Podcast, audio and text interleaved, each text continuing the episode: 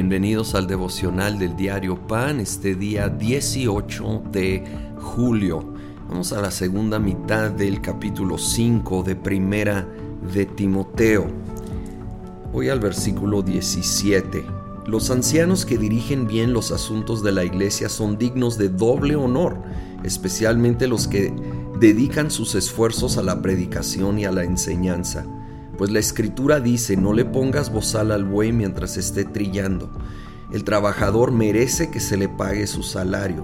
No admitas ninguna acusación contra un anciano a no ser que esté respaldada por dos o tres testigos. A los que pecan, repréndelos en público para que sirva de escarmiento.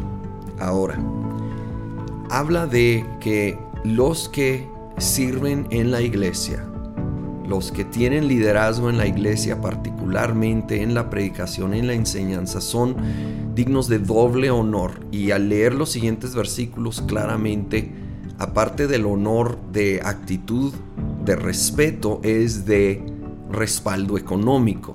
Y algunos creen que esto no es correcto, pero no han leído su Biblia.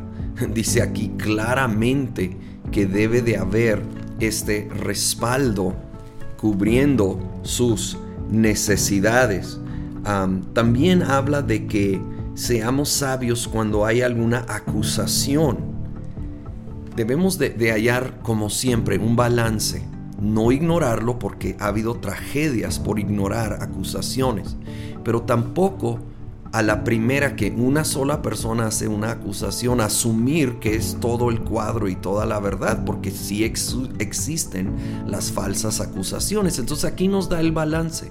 Se busca ese segundo o si se puede tercer testigo para dar respaldo y saber que no es solo alguien inventando o alguien enojado ah, que está levantando falsas pero sí tomar en serio, obviamente, para corregir cuando sí hay algo inapropiado sucediendo por parte del liderazgo. Es sumamente importante. de hecho, más adelante, versículo 24, dice, los pecados de algunos son evidentes aún antes de ser investigados, mientras que los pecados de otros se descubren después. De igual manera son evidentes las buenas obras, y aunque estén ocultas, tarde o temprano, se manifestarán.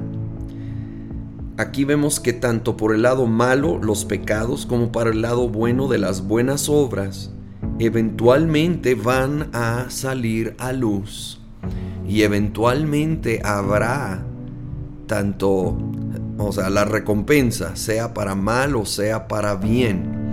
Y debemos de ser pacientes, pacientes en esperar el tiempo de Dios, pacientes en permitir que Dios obre la ley de sembrar y cosecha a su tiempo. Nosotros seguir sembrando el bien aun si parece que nadie lo está viendo, aun si parece que no hay recompensa, que aun si parece que Dios mismo lo ha olvidado, Dios no ha olvidado, llegará el tiempo de la cosecha. Pero ojo, esto también es una advertencia si estás obrando para mal. Que por el momento no haya consecuencia, no es señal de que Dios lo ignora, lo olvida. Créeme, que llegará el día de la cosecha. Ahora, obviamente, yo estoy hablando cuando no hay genuino arrepentimiento.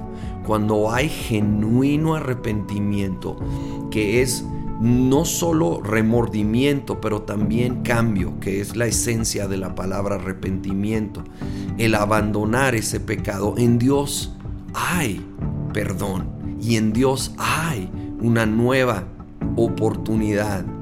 Entonces, que, entendamos el contexto y, seamos llamados a una vida de responsabilidad, una vida de perdonar, una vida de honrar a nuestros líderes y a la vez, sobre todo si estamos en liderazgo, de entender la responsabilidad que nosotros llevamos.